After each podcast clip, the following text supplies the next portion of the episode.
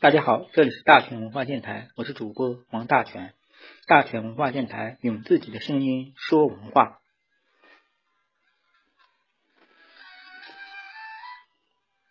今天与大家分享的是奇门遁甲的知识。我们继续说奇论道。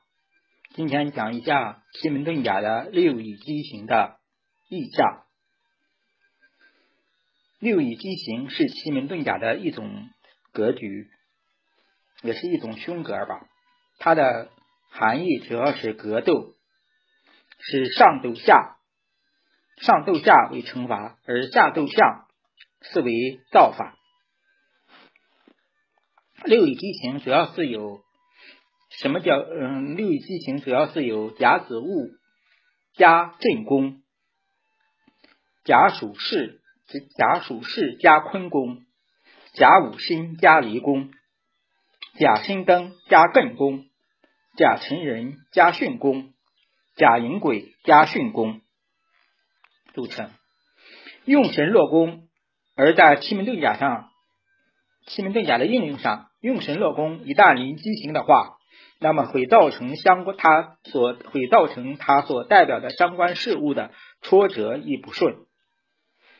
人事上会出现，比如说入入的入嗯，在人事上会触犯一些法律或刑法犯罪，而在人体上一般是多表现为一些相关气管的疾病和痛苦。现在我们就分析，现在我们就说一下奇门遁甲的那个六翼基形在各宫的表现吧。意象一在艮宫上。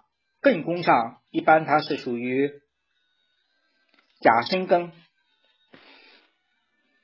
它一般它这个甲申庚属温之形，它代表的事物，如果它代表的事物和你想想法是事与愿违的，比如说你叫它向东，它会给你向西。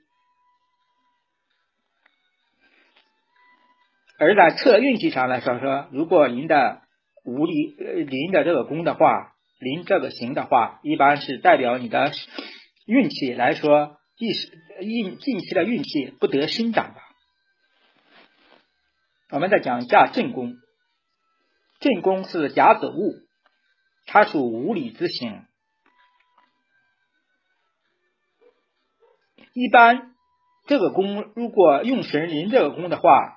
在人事上会出现排排挤异己，缺乏一些礼教礼记了礼教；而在人事上，如果这个人的用神临这个人的日干临着六乙基行的话，临这个宫的话，临这个相的话，那么就代表他挺好色。第三，我们讲一下巽宫，巽宫。一般它是两个组成的，一个甲辰人甲巽宫，它是一个字形；而甲寅癸甲巽宫，它是一个也是一个无恩字形。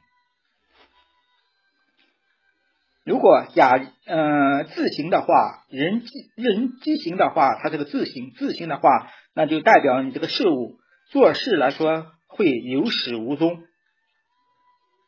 如果在人事上来说，人事上来说，这个人的日干临的这个宫位的话，那么就代表这个人有自私自利。鬼机型的话，它是代表无文之行，它也是代表一些。如果人事上临这个宫的话，代表你的属属下对你会产生一些反应、叛逆。而如果日干临这个宫的话，如果你的人，呃，如果他的日干临这个宫的话，那么这个宫这个人就可能容易记仇，与人结容易结下冤仇。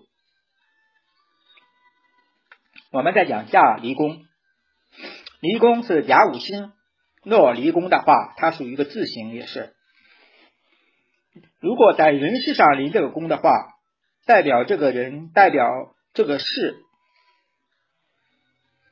代表这个人，就是你观察的这个人，他的内心挺险恶，容易报复心很强。而在利益这方面，他会出现是可以共患难，而不可以共享福，并且在性格上表现唯我独尊，容易有有这些霸横、在道、霸横、霸道的意思。我们最后讲一下坤宫，坤宫一般它属于。甲属士，甲属己，它是一个比持世之情，也就依仗自己的优势，猛进或孤注孤注一掷，容易在事物上容易受挫折，做事上会有成有败，一生如果这个一杆临的。这个宫位的话，在六仪畸形的话，那么它就可以代表他的一生是大起大落，有时好，有时坏。如果在呃测病上，如果与人体上来说，就代表这个人会有一些身体上会有慢性病。如果在测婚姻上，如果临这个宫的话，出现这个意象的话，那么就代表双方的夫妻。会不和，关系会挺不好。